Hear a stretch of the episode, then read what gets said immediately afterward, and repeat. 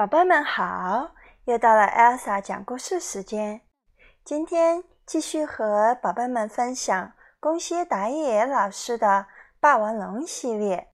今天分享的故事主题是“遇到你真好”。那首先，Elsa 要提个问题：霸王龙先生他在这个故事里遇到了谁？他最后？是不是又没有把它吃掉呢？小朋友记住这个问题了吗？好，开始今天的故事了。遇到你真好，宫西达也文图，普普兰译，二十一世纪出版社。以前，以前很久以前，有一个基隆宝宝到海边来摘红果子，就在这个时候。哦！霸王龙张开大嘴，目露凶光，一步步地逼近。啊！救命！棘龙宝宝浑身哆嗦，躲到了树干后面。在这样的地方遇到我，算你倒霉。霸王龙说道：“嘎巴。”他用锋利的牙齿咬断了红果子树，眼看要把棘龙宝宝一口咬掉。就在这个时候，大地轰隆隆地摇晃，这是一场剧烈的地震。咚咚咚咚咚，嘎嘎嘎嘎嘎！随着轰隆隆的声响，大地裂开了。嘎嘎嘎嘎嘎！大地分成两半，巴龙和基隆宝宝站着的这块陆地开始漂流。咯咯咯咯咯，嘎嘎嘎嘎嘎！然后就看见霸王龙和基隆宝宝的这块陆地越飘越远，飘向了海洋里去。我。我不会游泳啊！宝龙沮丧地嘟囔着：“我我也不会游泳，我们我们会怎么样啊？”棘龙宝宝哭着说：“什么我们会怎么样？你就要被我吃掉了！”呵呵呵。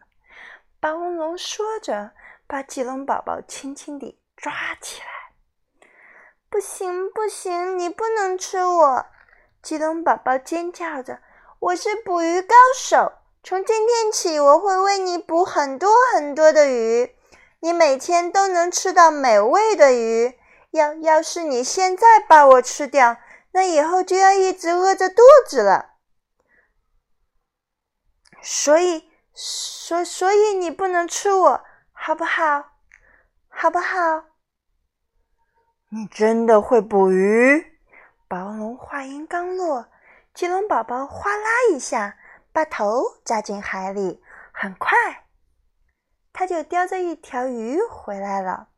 霸王龙别提有多高兴了，咔吱咔吱咔吱，好吃，好吃，真好吃！以后你就给我捕鱼吧。霸王龙食量惊人，棘龙宝宝每天都累得精疲力尽。就这样。他俩一起生活在这片小岛上。一天晚上，我叫臭臭哒哒，因为我爱哭鼻子，所以大家都这么叫我。叔叔，你叫什么名字啊？棘龙宝宝望着霸王龙，我我是无名。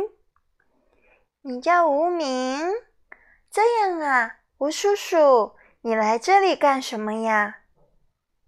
吴吴吴叔叔，好吧。那天我想，在红果子树边一定能找到好吃的家伙。你呢，臭臭大大，你来这里干嘛？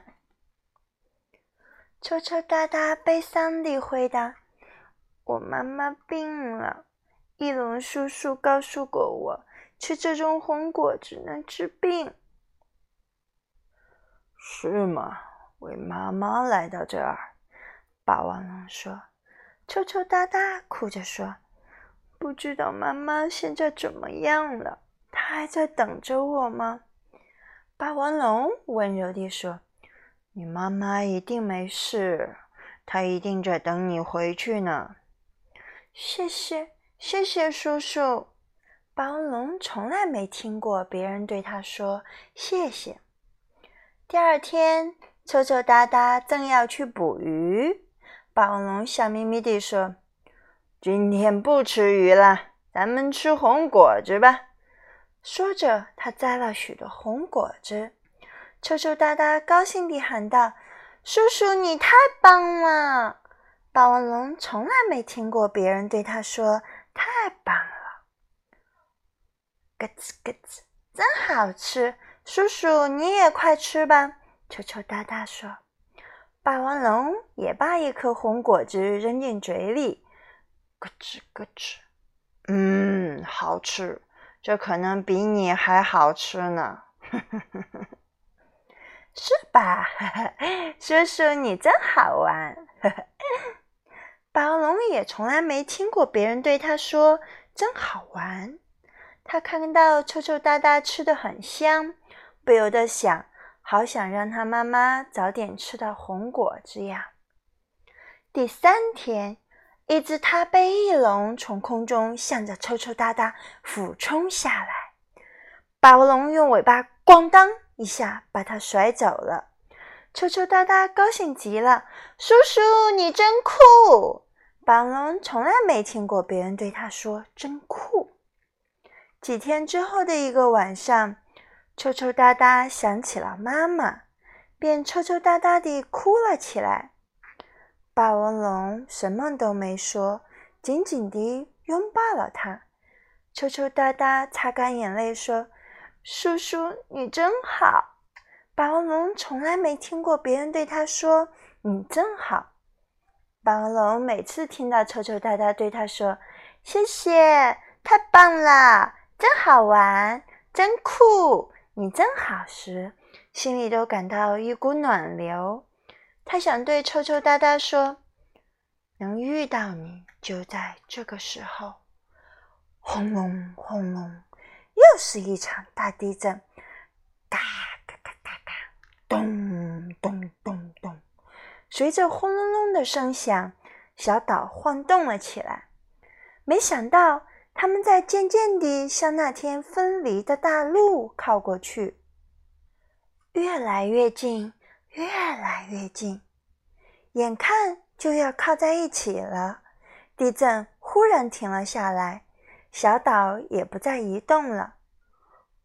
快，快趁现在！暴龙抱起抽抽哒哒。使出全身力气跳了出去。这时候，海浪闪闪发亮，就看见霸王龙和小巨龙像离弦的箭一样跳到了那一块陆地上。扑通，稀里哗啦，好不容易跳到了对岸，成功了！臭臭大大，我们得救了。霸王龙刚高兴的说到一半，呀，糟了！然后，哦，霸王龙独自跳回到小岛上。